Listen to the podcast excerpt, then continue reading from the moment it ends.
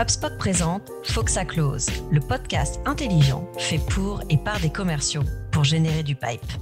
Hello tout le monde, bienvenue dans un nouvel épisode du podcast euh, Sales d'HubSpot euh, Faut que ça close. On est euh, sur la saison 2 et aujourd'hui, on a la chance d'avoir Lara avec nous. Salut Lara, comment tu vas? Salut, salut, super et bonne année tout le monde. Merci, bonne année, à toi aussi. Hello Mathieu, ça va, t'as la forme? Très bien, et euh, je vous souhaite à tous les deux une bonne année également. Merci. Eh ben, on est tous très motivés euh, pour, euh, pour ce nouvel épisode de, du podcast. Du coup, aujourd'hui, on va, on va traiter d'un sujet qui est passionnant et surtout, en fait, qui est vraiment pas très souvent abordé. On va parler des, des one-to-one et de la gestion de, de ces derniers dans un contexte évidemment commercial, sales. Euh, mais avant de rentrer dans le, vif du sujet, est-ce que bah, Lara, tu peux, euh, tu peux te présenter? Avec plaisir. Déjà, je suis trop contente parce que j'adore les débuts d'année, surtout quand on est sales. On se dit c'est le moment de tout refresh. Et, euh, moi, j'ai été sales, donc ça fait bientôt 15 ans que je suis sales. Euh, j'ai fait des cycles de vente longs, des cycles de vente courts. J'ai fait de l'import-export de hardware. Euh, après, j'ai été euh, recruteuse dans la tech. Et après, j'ai commencé à vendre du software il y a bientôt sept ans maintenant. et maintenant, je suis la CEO de Cara.ai, qui est une tu solution. Peux nous en dire un peu plus, ouais? Voilà, exactement. Dont je vous parlerai sûrement pendant l'interview. Ok, top. Bah, Peut-être tu peux nous, euh, présenter Cara. Hein. Euh, vas-y, c'est le, bon moment. bah, super.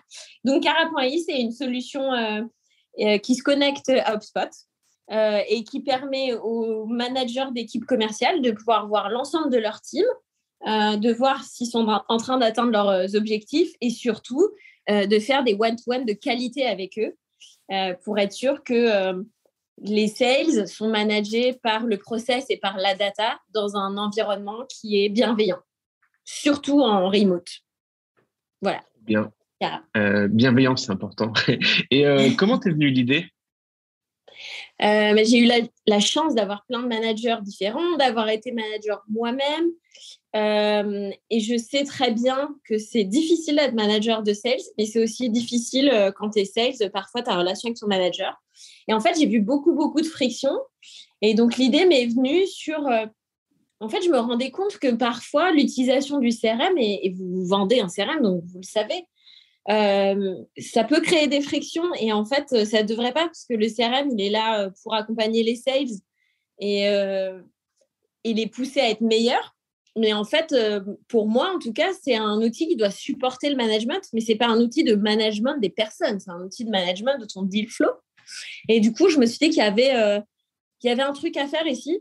Et moi, j'aurais aimé, en fait, que la façon dont on me manage, elle soit vraiment impartiale, qu'elle soit vraiment euh, basée sur euh, des faits, sur de la data. et ça n'a pas toujours été le cas. J'ai plein de managers qui étaient d'anciens excellents sales, qui sont devenus managers et qui étaient pas du tout prêts pour être des bons managers. Moi-même, quand j'ai été manager, j'étais pas bien accompagnée pour le faire et je pense que j'ai pas été la meilleure manager de la Terre, on va pas se le cacher.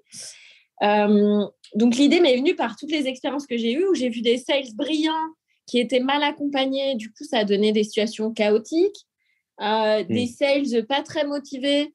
On mettait vachement de temps en fait à se rendre compte et il y avait des choses à débloquer ou juste c'était pas un bon fit, mais ça mettait trop longtemps à, à se voir. Donc voilà, pour toutes ces raisons, j'ai pu observer ça. Et ça s'est euh, amplifié pendant le remote, en fait. J'ai aussi fait euh, une centaine euh, d'interviews de sales et de managers pour créer le produit. Euh, et c'est tombé pendant le Covid. Donc, il y a eu aussi toute la question de comment je gère des gens en remote, comment je leur fais confiance, mais en fait, ils sont chez eux. Donc, voilà, pour plein de raisons. Ouais. Et, avant qu'on parte sur le grand sujet du, remote, c'est quoi pour toi une bonne relation entre un sales et un manager? Comment est-ce que tu la définirais? Euh, Bon, déjà, c'est, euh, je pense que ça commence avant même le recrutement. Je pense qu'en fait, la bonne relation, elle va commencer euh, au moment de l'annonce, tu vois. Au moment où l'entreprise, déjà, elle, a des, elle, est elle est claire sur ses valeurs, sur la mission, sur ce qu'il y a à faire. je pense que ça commence ici. Ensuite, euh, ça commence pendant l'entretien. Euh, c'est d'abord une aventure humaine. Et souvent, j'en suis sûre, enfin, je suis sûre que c'est le cas pour vous. Vous avez rejoint un manager avant même de rejoindre une boîte, en fait. Euh, et si vous avez quitté des boulots, souvent, en fait, on quitte un manager, on quitte pas une boîte. Donc, tout dépend de la boîte, etc. Mais quand même, c'est une relation humaine, quoi. C'est une aventure humaine. Donc, je dirais que c'est, on a des valeurs qui collent. Il y, y, a un leadership côté du manager qui donne envie de le suivre jusqu'au bout du monde et et pour suivre quelqu'un jusqu'au bout du monde, ben, en fait, il faut qu'il soit solide, il faut que le projet soit clair, il faut que la mission soit claire. Donc, je dirais une clarté euh, dans l'ownership, en fait, de chaque personne. Et tu vois, après, j'ai créé une boîte. Maintenant, je suis CEO de ma boîte, j'ai des cofondateurs. Mais en fait, c'est exactement pareil. Quand tu crées une boîte, c'est qui est honneur de quoi, euh, qui est responsable de quoi, sur quoi je me commit. Donc, je dirais, c'est la clarté des objectifs, c'est euh, la bienveillance. Mais ça, on va en reparler, je pense, pendant tout, notre discussion. Et, euh, mais ouais, être clair sur ce qui est attendu euh, et une façon de communiquer aussi, hein, qui est saine en fait. On passe pas par quatre humains, enfin tu vois, il faut être euh, direct et bienveillant, je dirais. Il y a un super bouquin d'ailleurs là-dessus qui s'appelle Radical Candor. Ouais. Ouais, très très bon livre. Je suis entièrement d'accord avec toi. J'ai lu il y a quelques mois. Mmh. Est-ce que tu peux décrire justement très rapidement ce qu'est le Radical Candor? Euh, est-ce que tu peux. Euh, ben, la radical candor, c'est vraiment euh, avoir. déjà se baser sur des faits. en fait, ça ne veut pas dire qu'on n'a pas d'émotions, mais on ne se base pas que sur ces émotions pour aller communiquer avec la personne. ensuite, c'est une façon d'exprimer. c'est une façon d'exprimer son, enfin, les faits et ce qui est attendu en utilisant euh, et de l'empathie, en fait, on care euh, pour la personne et en même temps, on la challenge directement. plutôt que d'avoir une communication qui part un peu dans tous les sens et qui n'est pas droite, quoi, en fait. Là, c'est je te challenge directement, mais je, prends en compte que tu as des intérêts et, et je, je care, quoi. C'est ce que tu as retenu toi aussi du bouquin? Ouais, ouais, entièrement d'accord. Euh, la partie euh, euh, empathie, mais aussi challenger la personne que tu en face, c'est l'aspect humain est hyper important, mais il faut savoir aussi être honnête, transparent et, et, et, objectif en fait, et, bien communiquer. J'ai trouvé que ce livre était assez intéressant. Donc c'est Radical Candor, Kim Scott pour, euh, pour l'écrivain. Euh, moi, j'ai une question pour Yann aussi. Euh, Yann, toi qui étais aussi là, qui, qui, est manager aussi de sales depuis, depuis plusieurs années, comment est-ce que toi aussi tu, t'ajouterais ou tu définirais à ta façon la relation entre un, sales et un manager? Une bonne relation? Ouais, une bonne relation, c'est un truc qui est, qui est assez euh, qui est assez dur et je, je trouve qu'il peut être changeant en fait euh, d'une d'un binôme d'un couple euh, d'un couple à l'autre même s'il y a des grands euh, il y a des euh, il y a des points qui se répètent. Pour moi la première chose en fait c'est la confiance entre entre les deux personnes parce que sans ça tu sais tu peux pas avancer dans les dans les deux sens. Et puis c'est un peu le, le côté le mot care en anglais mais moi je trouve que c'est important qu'il y ait une bienveillance euh, mutuelle. Et il faut, euh, il faut que le manager euh, ait en tête et, et, en fait tout simplement les intérêts du manager bah, vraiment à cœur. C'est la clé à mon à mon avis. En, en, tout cas de ce que j'ai pu voir. Il y a plein de choses ensuite. Euh, c'est être capable d'adapter son style de management, mais là on sort un peu de, on sort un peu de, la relation. Et d'ailleurs en fait, ce que je trouve euh, intéressant. On, a, on est déjà rentré euh, sur, sur un, peu de, euh, un peu de contenu. Il y a justement énormément de contenu, énormément de livres, énormément d'écrits sur la relation finalement manager-manager, sur comment être un bon manager. il y a pas mal de choses pratiques, mais la thématique du one-to-one, c'est quelque chose qui est très peu abordé dans la littérature. Euh, bah, peut-être, je vous pose la question à, vous deux. Euh, le one-to-one, c'est un peu le moment clé euh, de l'échange que tu as toutes les semaines avec, avec ton, ton rep. C'est quoi un bon one-to-one en fait pour vous? Comment vous le définissez? Tu veux commencer, Mathieu, ou j'y vais? Vas-y, c'est ton cœur de métier. Je suis persuadé que tu as beaucoup plus de points à ajouter que moi. On va regarder comment tu les fais. Non, mais effectivement, moi, je suis d'accord avec toi. Je pense que c'est un sujet qui est underrated et c'est un scandale. Et pas euh, parce que c'est ce qu'on fait, mais vraiment, je le pensais déjà avant. Je pense que c'est le moment privilégié entre euh, le sales et le manager. Même si c'est une demi-heure par semaine, bah, c'est une demi-heure. En fait, c'est un moment qui doit être privilégié pour se dire, parce que la vie du sales, déjà, elle est dure. Et euh, moi, je sais que souvent, on se dit, ouais, les sales ci, les sales ça, quand euh, ben, les autres corps de métier, en tout cas, euh, comprennent pas toujours les sales, ils sont souvent critiqués. mais en fait, c'est un métier qui est hyper dur. C'est-à-dire que tu passes quand même beaucoup de temps à donner ton énergie aux autres. Et, pour moi, le one-to-one, déjà, c'est euh, un endroit où tu peux te ressourcer, tu devrais en tout cas te ressourcer en énergie. Euh, et souvent, ce n'est pas le cas, en fait. Et l'idée, c'est de se dire comment on utilise ce moment pour euh, réaligner en permanence les objectifs de l'entreprise, les objectifs de l'équipe sales et les objectifs de la personne, du manager ou du sales, pour que tout fasse du sens ensemble. Et en fait, je pense que le grand travail de management, il, se passe là, en fait. C'est réaligner tout le monde pour être sûr qu'on est d'accord sur quel est l'objectif. Et l'objectif, ça peut être euh, euh, en termes de, MRR, mais ça peut être aussi, cette année, notre objectif, c'est que tel produit soit numéro un sur le marché ou de sortir euh, cette nouvelle version. Ou, donc, en fait, il y a des objectifs qui changent. C'est pas toujours que, en fait, du MRR, même si évidemment, c'est le nerf de la mais en fait, c'est pas le seul objectif. Parfois, en fait, euh, dans une boîte, tu as plein d'objectifs qui sont différents. Tu as un nouveau service qui sort, tu as euh, onboardé les cinq nouvelles personnes et que l'équipe, elle grossisse. En fait, euh, il y en a souvent plein. Et je pense que le one-to-one, ça devrait être le moment où on, se pose et on se réaligne ensemble pour que tout fonctionne bien. Comme en fait, les couples qui durent super longtemps et qui disent qu'ils font une date night toutes les semaines depuis 40 ans et qu'en fait, c'est ça leur secret. Et ben, pour moi, la date night euh, des sales, c'est le one-to-one avec le manager. Et ça ne devrait pas être vu comme un hell euh, moment. Quoi. Et souvent, en fait, où les deux sont stressés parce que finalement, aucun des deux n'a préparé, aucun ne se l'avoue. Et du coup, les deux sont stressés, ils se disent Ah, il aurait dû préparer, l'autre dit Ah, il aurait dû préparer. Et donc, ça devient euh, catastrophique. Ou ça, se passe mal parce que, parce que les résultats ne sont pas là et donc c'est anticipé, c'est stressé ou ça, ça, se passe très vite parce qu'en fait, euh, tout le monde délivre et donc on se dit c'est pas la peine de se poser, euh, c'est bon, il cartonne, je sais ce que j'ai à faire, laisse-moi tranquille. Et en fait, c'est un moment qui, qui devrait être vu comme un, vrai moment euh, agréable et de reconnexion. Ouais. Et enfin, pour moi, le, c'est vrai que j'adore ce sujet. Alors quand j'en parle, j'en parle avec beaucoup de passion, mais, mais c'est pas du, du bullshit de sales, quoi. C'est que je vous fais, c'est vraiment c'est dommage en fait de ne pas utiliser ce temps-là euh, à bon escient. S'il est utilisé pour euh, amplifier une friction, pour mettre la pression euh, ou pour ou pas utiliser, c'est très, en fait, ça peut vraiment endommager la relation. J'adorerais avoir votre point de vue à vous.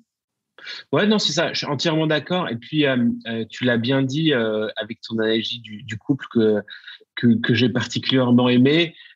c'est la communication, en fait dans, toute, euh, dans tout couple, euh, si on veut que ça fonctionne, il faut communiquer. Parfois, euh, il y a des bonnes nouvelles et parfois, il y a des mauvaises nouvelles, mais en tout cas, il faut échanger, il faut apprendre à se connaître et, et, et ça, c'est hyper important. Et moi, c'est ce que je dirais, c'est le premier point, c'est la communication. Et, et c'est en ça que le one-to-one, en fait, il est, il est clé, il est fondamental pour la réussite sur, sur le long terme et pour, pour, construire quelque chose ensemble, en fait, tout simplement. Et, et, et à l'inverse, euh, un mauvais one-to-one, c'est un relevé de compteur où tu viens juste euh, euh, parler de chiffres, voir ce qui se passe et, au revoir. Et ça, c'est horrible. Et, et, la partie stress, etc. Yann, je t'entends rigoler. non, c'est l'enfer. Ouais, on l'a déjà su. Mais c'est vraiment l'enfer, le relevé de compteur. Ouais. relevé de compteur EDF, moi, il m'a toujours foutu de l'urticaire. le deuxième point que je dirais pour les one-to-one, et vous me direz ce que vous en pensez, c'est l'adaptation, c'est s'adapter je, je, suis sûr que ça résonne en toi, Yann, parce que chez HubSpot, on, a pas mal de, formations manager là-dessus sur la partie leadership situationnel, je sais pas si on peut le dire en, français de, cette manière, mais, adapter en fait son, leadership, son coaching. Et donc, du coup, dans les one-to-one, ils sont vraiment différents en fonction des, euh, euh, personnes, de leur évolution, de leur vécu, etc. Et donc, ça, je pense que c'est important, c'est que chaque one-to-one est différent. Euh, et, euh, et je dirais que ça, c'était le, le, le, deuxième point, c'était l'adaptation. Et moi, je dirais le troisième point qui est hyper important euh, et qu'on n'a pas forcément toujours en tête, c'est que euh, c'est bien aussi d'utiliser le one-to-one pour apprendre à connaître ses collègues, les gens avec qui mm. on travaille. Et, et c'est bien de pas toujours parler d'objectifs ou de, de missions, d'opérationnels très court terme, mais aussi de, bah, de, de parler d'autres choses, de parler de perso, de si on le souhaite en fait, si les deux personnes euh, sont, sont d'accord. Mais en tout cas, d'apprendre à se connaître. Et puis, on n'est pas obligé de tout le temps parler de travail pendant ces one-to-one. et, je pense que c'est d'autant plus important avec le contexte remote, télétravail que tu as ah évoqué euh, tout à l'heure. Ouais, tu n'as plus la machine à café et du coup, tu connais quand même moins les gens. Et au lieu de le skipper, typiquement quelqu'un qui cartonne, bah, tu le skippes pas. Tu peux quand même lui dire bonjour, tu peux quand même parler euh, de sa carrière euh, plus long terme, effectivement, ou ce qu'il ou elle a aimé dans son précédent taf, par exemple, et euh, qui pourrait être intéressant de connaître. Il y, y, a plein de sujets, quoi. Non, c'est clair qu'en plus, euh, on n'a plus la machine à café, donc tu peux pas te permettre de, euh, de, euh, de pas être à fond euh, sur, cette, sur cet aspect-là. Euh, je sais pas vous, mais euh, ce que je trouve intéressant, et vous avez les deux, les deux mentionné ce point, c'est de la communication et de l'écoute, mais le one-to-one, c'est un des rares moments où le, le rep peut aussi avoir vraiment la full attention du manager. Mm. Il y, a, y a pas de Slack euh, d'ouvert pendant ce pendant ce temps-là. La boîte mail, idéalement, hein, idéalement, on reste sur le bon one to one. idéalement, on coupe son téléphone. Hein. Ouais, les notifs, les emails, euh, et ça arrive sinon assez rarement euh, en temps normal parce que euh, bah, il y a, il y a toujours, euh, il y a toujours toutes ces, euh, toutes ces requêtes qui arrivent. Euh, cet aspect vraiment, c'est le temps du rep et il a toute l'attention du, manager. Je trouve que c'est un, axe, c'est un axe assez, assez important. En, en termes de d'adaptabilité, Mathieu, tu, tu, tu, mentionnais qu'il faut que le manager, et ça, je suis assez d'accord avec toi, doit s'adapter euh, au style et à la phase du, euh, du rep. C'est-à-dire qu'un euh, rep qui est senior, qui est là depuis des années, qui surperforme, on va pas forcément avoir le même one-to-one que quelqu'un qui vient d'arriver. Euh, cependant, il y a quand même un, un aspect un peu de trame euh, et qui va euh, qui va être répété de semaine en semaine, en tout cas dans la plupart des dans la plupart des boîtes. Je sais pas si Lara, tu as, tu as une opinion là-dessus euh, Est-ce que es, euh, tu conseilles d'être un peu en freestyle à chaque fois? Freestyle, ça veut pas dire qu'il n'y a pas de préparation, mais euh, ça veut dire que euh, la trame peut changer d'une fois à l'autre ou avoir une sorte de structure qui se répète. Je sais pas si tu as un avis là-dessus ou si ça te paraît être un sujet qui est pas forcément si important que ça. D'ailleurs. Ben, alors, ben non, moi je te dirais, euh, si tu veux une trame, tu prends cara. Parce que le cara, c'est une trame. Donc, euh, moi, je suis pour. En fait, trame, donc. Ouais. non, non, c'est-à-dire que. Plutôt pour, je suis pour une part de. Non, non, je suis pour une part de freestyle et même une part de. Tu, tu vraiment, tu te regardes dans les yeux et euh, tu as une vraie conversation avec la personne parce qu'il n'y a rien de plus pénible que d'être tout le temps, tout le temps, tout le temps, tout le temps euh, en train de faire un autre truc. Mais par contre, au moment de la prise de noces, en fait, il y a, y a une partie qui est quali et une partie qui est quanti. Sur la partie quali, je garderai une mini trame, c'est ce qu'on a fait nous, c'est-à-dire que tu as un espace qui est vraiment free, mais on a une trame qui est comment tu te sens, euh, où est-ce que euh, tu as galéré, ou qu'est-ce qui s'est mal passé la semaine dernière ou le mois dernier en fonction de la fréquence, euh, qu'est-ce qui s'est bien passé, où est-ce que tu es fier de toi?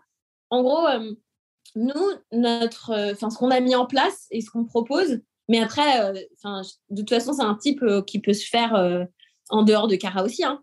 La première étape, c'est vraiment sur ce qui s'est passé depuis la dernière fois euh, et qu'est-ce qui aurait pu être un peu, euh, qui aurait pu mieux se passer, ou est-ce que tu aurais eu besoin d'aide, etc. Euh, la deuxième, c'est une revue de pipe, donc c'est pas toujours, tu n'es pas obligé de la faire à tous les coups, surtout si la personne cartonne.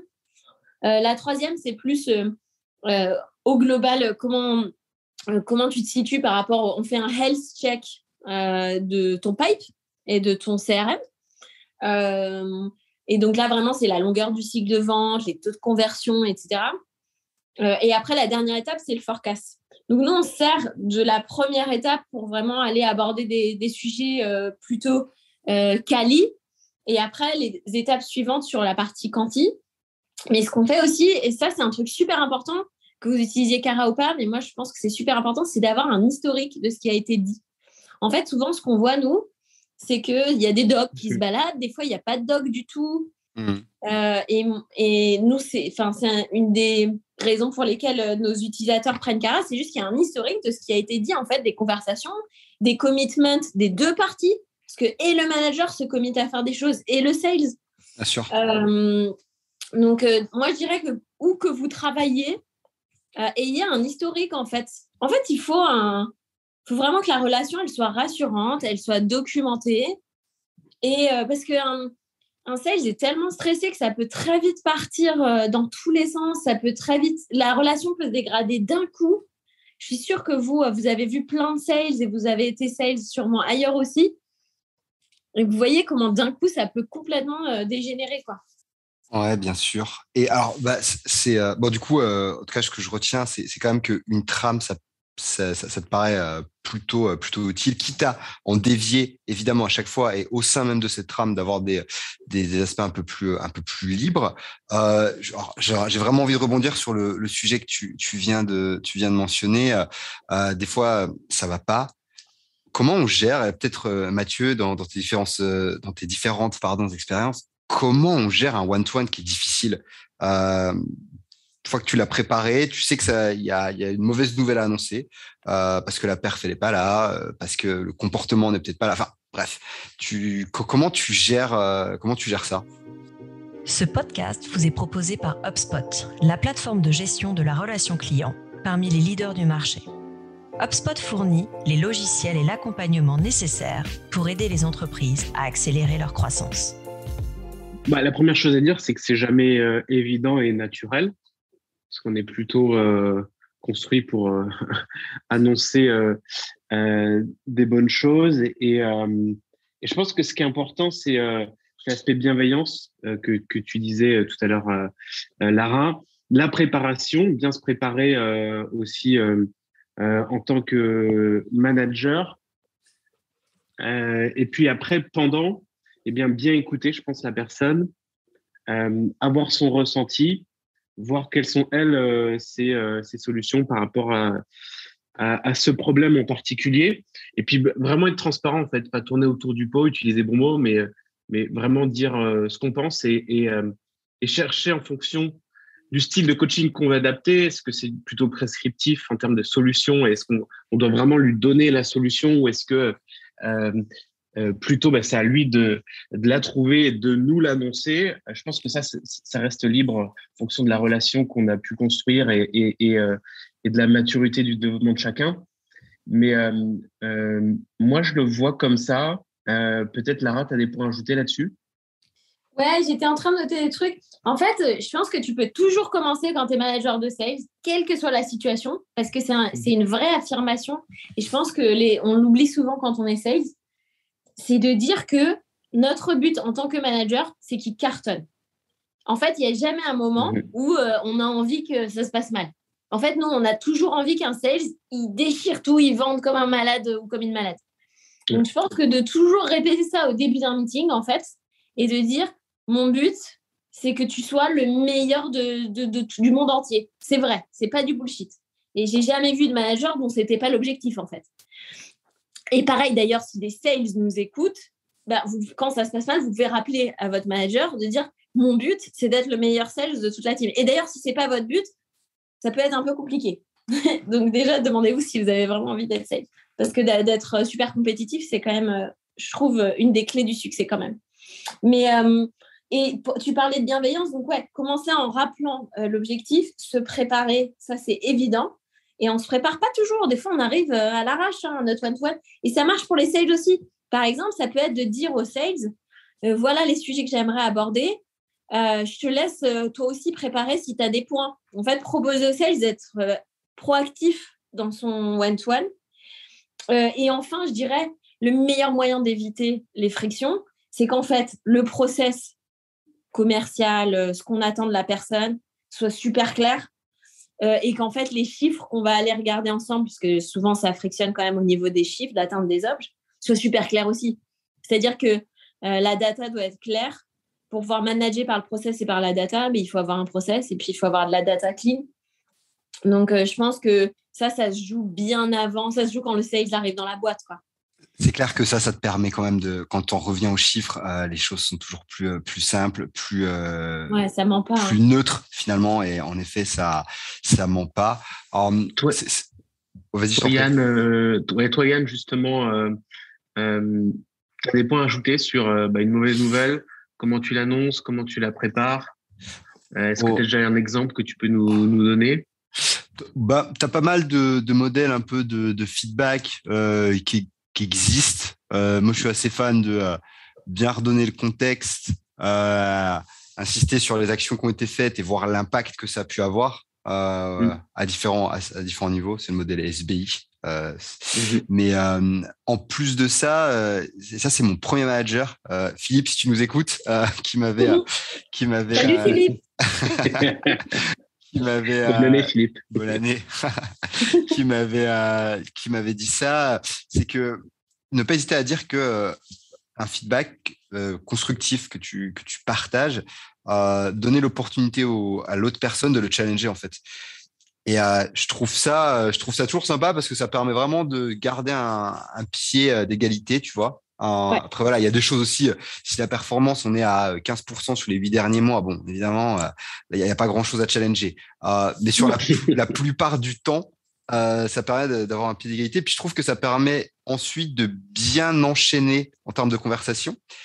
Et euh, si la personne caisse et finalement est, est alignée avec toi sur le feedback, bah, ça permet aussi de j'ai pas envie de dire de loquer euh, le fait qu'elle soit d'accord et de, et de, mettre du coup des, réflexions prochaines, prochaines étapes, mais un peu quand même. Euh, donc si je devais euh, si je devais rajouter un point, ce serait ce serait celui-là. Ouais, et puis si euh, tu es à 15%, de, quelqu'un, n'importe qui est à 15%, tu lui mets sur ses objets, moi je dirais il faut pas s'énerver sur cette personne, il faut s'énerver contre soi-même et se dire qu'il y a un problème en fait au niveau de la clarté des objets ou du process. quoi. Parce que en fait, sinon, sinon, la personne, elle serait plus là depuis longtemps. Et en fait, ce qui est tout le système qui a permis que quelqu'un qui n'atteint pas ses jobs soit là, ça veut dire qu'il y a une faille. Ou euh, les objets, c'est n'importe quoi, ou euh, le système est, est, branlant, quoi. Mais euh, enfin, il faut s'en remettre de se... responsabilité, quoi. Complètement. Complètement. C'est une bonne opportunité de, de, se, de, se, de se remettre en question. Alors, alors je, je voulais à peine digresser de la partie one-to-one sales, euh, il y a l'aspect Covid aussi, enfin remote en tout cas plutôt qu'on voulait aborder, mais peut-être je voulais juste prendre aussi un, retour d'expérience. Là, euh, maintenant que tu es CEO, tu fais, mmh. j'imagine, one-to-one avec d'autres types de profils que celui du sales. Peut-être, est-ce que tu as, as, noté une ou deux, euh, une ou deux grosses différences? Ah bah, énorme différence. Euh, c'est complètement différent. Aucun rapport. Beaucoup mieux. euh, oui. Et d'ailleurs, euh, j'arrête de manager les sales. Ça y est, ok. je rigole. Non, non, oui, oui, très différent. C'est-à-dire que, bon, déjà, la particularité, c'est que moi, par exemple, je vais faire euh, un one-to-one avec euh, Ghislain, qui est notre lead dev. Ghislain, si tu nous écoutes. déjà, moi-même, je ne suis pas dev. Donc, en fait, je vais avoir, je pense que finalement, hein, c'est pour ça que d'ailleurs, j'ai proposé et je l'ai posé chez, chez plusieurs euh, personne qui disent en fait, de temps en temps, euh, fait faire le one-to-one par quelqu'un qui n'est pas du métier. Parce que ça, c'est hyper intéressant. En fait, le fait que moi, je ne sois pas du métier, mais je, fais vraiment, je suis d'une semaine sur l'autre, je l'écoute vraiment, j'essaye vraiment de le comprendre. Moi, de base, je lui fais confiance. Alors, je ne suis pas euh, dev, tu vois. Euh, bon, j'ai deux cofondateurs qui sont dev, donc je sais que, que Gislain est génial, mais en réalité, je l'écoute vraiment je note vraiment et j'essaye de défricher euh, ce qu'il me dit, ce que je vais prioriser, comment euh, je vais euh, m'en servir et en fait d'aligner avec tous les one-to-one de tout le monde. et aussi, moi, j'ai noté qu'il y avait deux types de personnalités. Et ce que j'avais moins remarqué chez les sales, parce que je pense qu'il y a pas mal de personnalités assez similaires finalement chez les sales, mais là, j'ai noté qu'il y a vraiment ceux qui veulent que tout se passe bien tout le temps, mais il faut un peu tirer les verres du nez pour qu'ils te disent ce qui ne va pas. Et il y a ceux qui te disent tout le temps que rien ne va. Il faut un peu tirer les verres du nez pour voir ce qui est vraiment prioritaire ou pas. Donc, euh, moi, j'ai remarqué que c'était très différent. C'est-à-dire que les sales, euh, c'est pas du tout comme ça. Enfin, ça parle beaucoup plus. Là, je suis tombée dans des one-to-one où, où c'était pas la personne qui parlait le plus, quoi. Tu vois C'était plus moi qui donnais de l'info et qui allait. Euh, je m'en suis servi aussi pour, euh, pour parler de la boîte au sens large, de la strat, de, des trucs qui vont les intéresser. Donc, c'est différent. Je ne sais pas si tu as répondu à ta question, mais. Euh, Ça doit être intéressant aussi, du coup, de demander à Gislain qu'il fasse euh, les one-to-one pour les sales. Ah, bah, typiquement, euh, Kevin, CTO. Ouais, Il y a un bon produit. ben, Kevin, CTO, tu vois, par exemple, je lui ai fait faire deux fois. Bon, déjà, c'était parce que je voulais qu'il utilise notre produit en interne pour faire ses retours en tant que personne technique. Euh, mais, euh, mais il a bien compris euh, en fait les problématiques des sales aussi. Attends, un sales, il y a les sales qui savent bien se vendre et les sales qui savent bien vendre. Vous savez de quoi je parle. Euh... Une vraie nuance. oui, et puis non, mais souvent, ils, ont les, ils ont les deux en général. Mais ben, ça, par exemple, d'avoir un bon process et de la data solide, ça te permet de vite faire la différence. Sinon, une petite boîte en fait, tu peux vite perdre un an avec euh, un sales qui te raconte euh, n'importe quoi. Hein. C'est un, un, danger, quoi. Quand tu as une énorme organisation, tu as des fails et puis tu avances. Mais euh, ça peut coûter presque la vie à des petites organisations, en fait. Ouais, et puis surtout quand tu as, une grosse organisation, de toute façon, tu as cette data qui, est, normalement centralisée. Et là, il n'y a plus de soucis. Mais c'est vrai que c'est un bon point. Et, la data dans les one-to-one, c'est une vraie euh, enfin, c'est une vraie brique finalement, surtout pour des, euh, surtout pour des sales. Je sais pas si là-dessus, tu as, as, une opinion, Mathieu, à quel point tu, comment, comment toi, tu, tu fais pour que ça soit euh, pas trop ennuyeux et que tu sois pas un data un data scientist lors de ton one to one un manager sales. Mais en même temps tu sais que tu as besoin de ça quoi. Euh, je sais pas si tu as une opinion là-dessus. Je, pense que c'est important que les deux le préparent. Et il y a des points qui sont forcément redondants, euh, souvent, euh, ou qui sont liés au dernier one-to-one. et, euh, et, et, forcément, j'aime bien la partie historique que tu évoquais, Lara, puisque on regarde à chaque fois quelles sont les prochaines actions qu'on va mettre en place. On, regarde quels ont été les résultats de nos actions précédentes. Donc forcément, il y a un fil conducteur et, et puis il y a des points qu'on va souvent aussi regarder au quotidien. Euh, mais mais il y a plein de sujets en fait que euh, le manager ou le sales vont amener qui euh, qui vont être différents chaque semaine et et je pense que c'est bien aussi en tant que manager de parler à d'autres managers de que ce soit dans la même boîte ou, ou dans d'autres boîtes pour prendre des idées sur comment est-ce que tu peux analyser telle ou telle chose de manière quantitative ou qualitative et bien entendu bah, s'auto-former euh, c'est aussi, je pense, important pour avoir cette prise de recul euh, et, toujours se remettre en cause et pas que ce soit un relevé de compteur. euh, bien assisté là-dessus. On a compris. Fois, euh, aucun message envoyé, hein. j'insiste à personne aujourd'hui.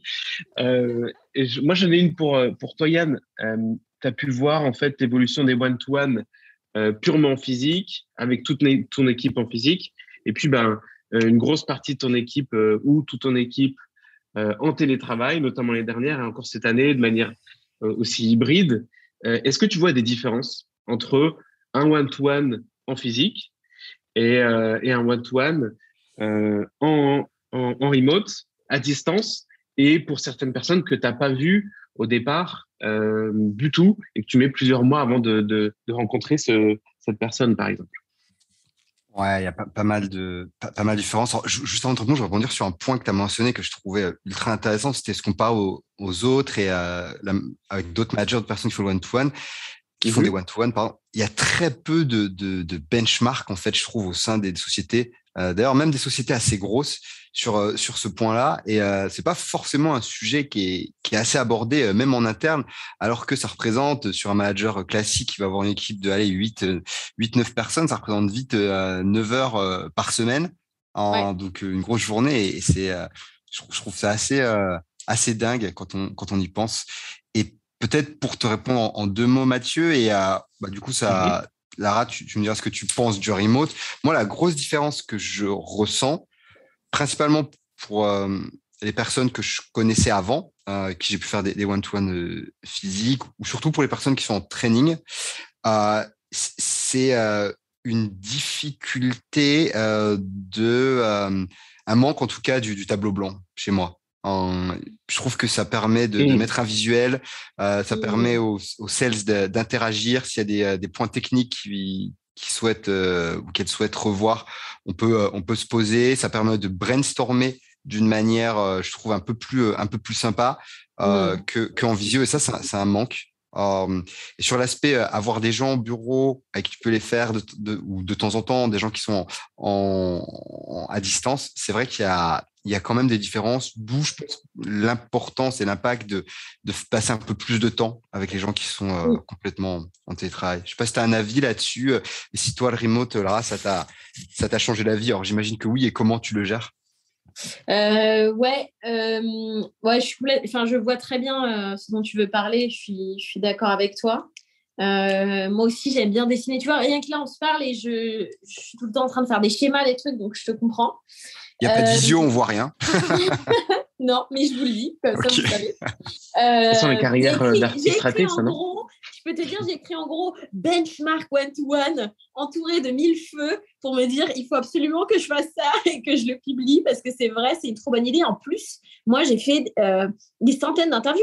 Du coup, je le sais, moi, comment ils font chez telle ou telle boîte. Donc, et c'est à chaque fois, j'ai appris des, super trucs. Quoi. Donc, tu as raison, il faut que je publie ça. Donc, je me disais ça. Euh, ensuite, euh, oui, le remote, bah, nous, en fait, dès le premier confinement, après, on est resté en remote. Donc, on a des bureaux à Station F. Ceux qui veulent y aller, ils y vont. Et sinon, nous, on a pris le pari de rester en remote. Euh, je me dis que c'est pas mal parce que moi, je pense que ça, va, ça rentre vraiment dans les mœurs et qu'en fait, le fait que de nous nous dire nous savons travailler ensemble en remote, je pense que ça nous donne une petite longueur d'avance, tu vois. Euh, et là, par exemple, on n'est jamais ébranlé par un lockdown ou whatever. Euh, après, nous, on s'appelle. Euh, je sais que les devs, entre eux, ils ouvrent des rooms et ils discutent pendant qu'ils devent. moi, en fait, j'aime bien avoir des moments aussi où je suis, tu vois, je ferme la. Fin, euh, j'ai des moments où je pense à la strat et en fait, j'ai pas envie qu'il y ait des gens autour de moi. Et moi, en fait, ça m'arrange parce qu'avant, j'étais trop dérangée, je trouvais. Euh, en fait, et même quand tu es sales, tu as remarqué quand même, souvent aussi, tu es interrompu.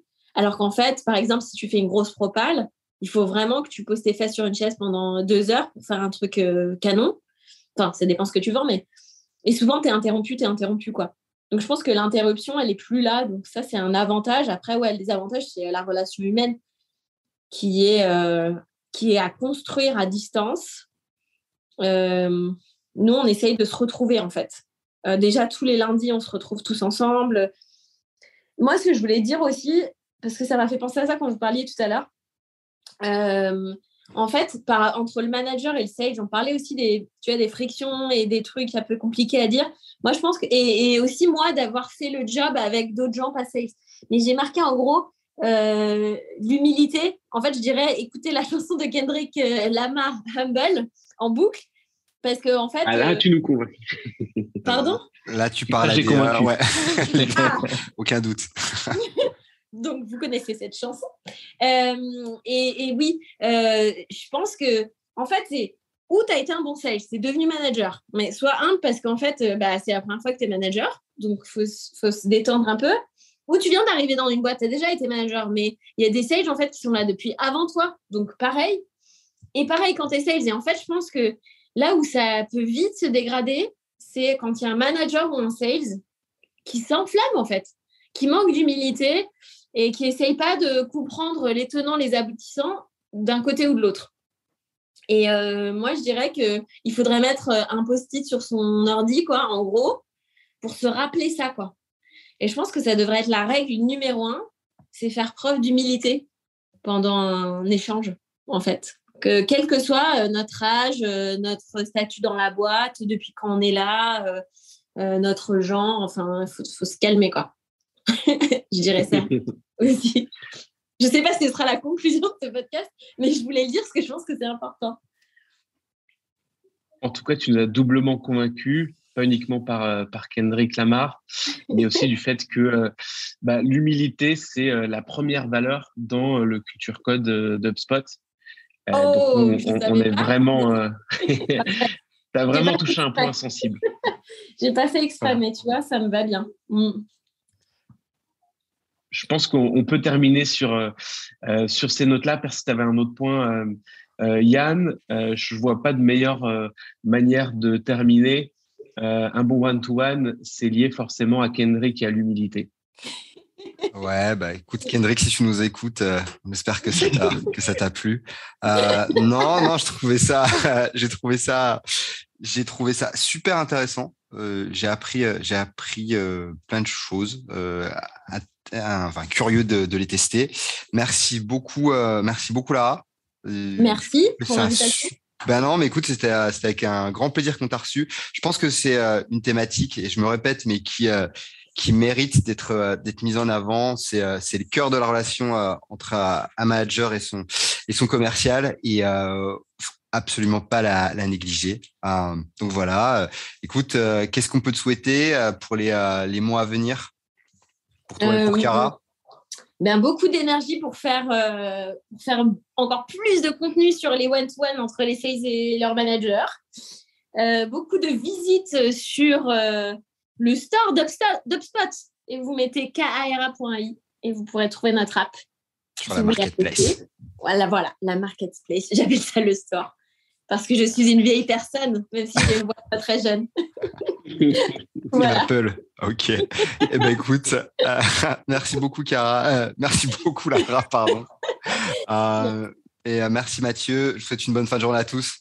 Merci, merci. Merci, à très vite.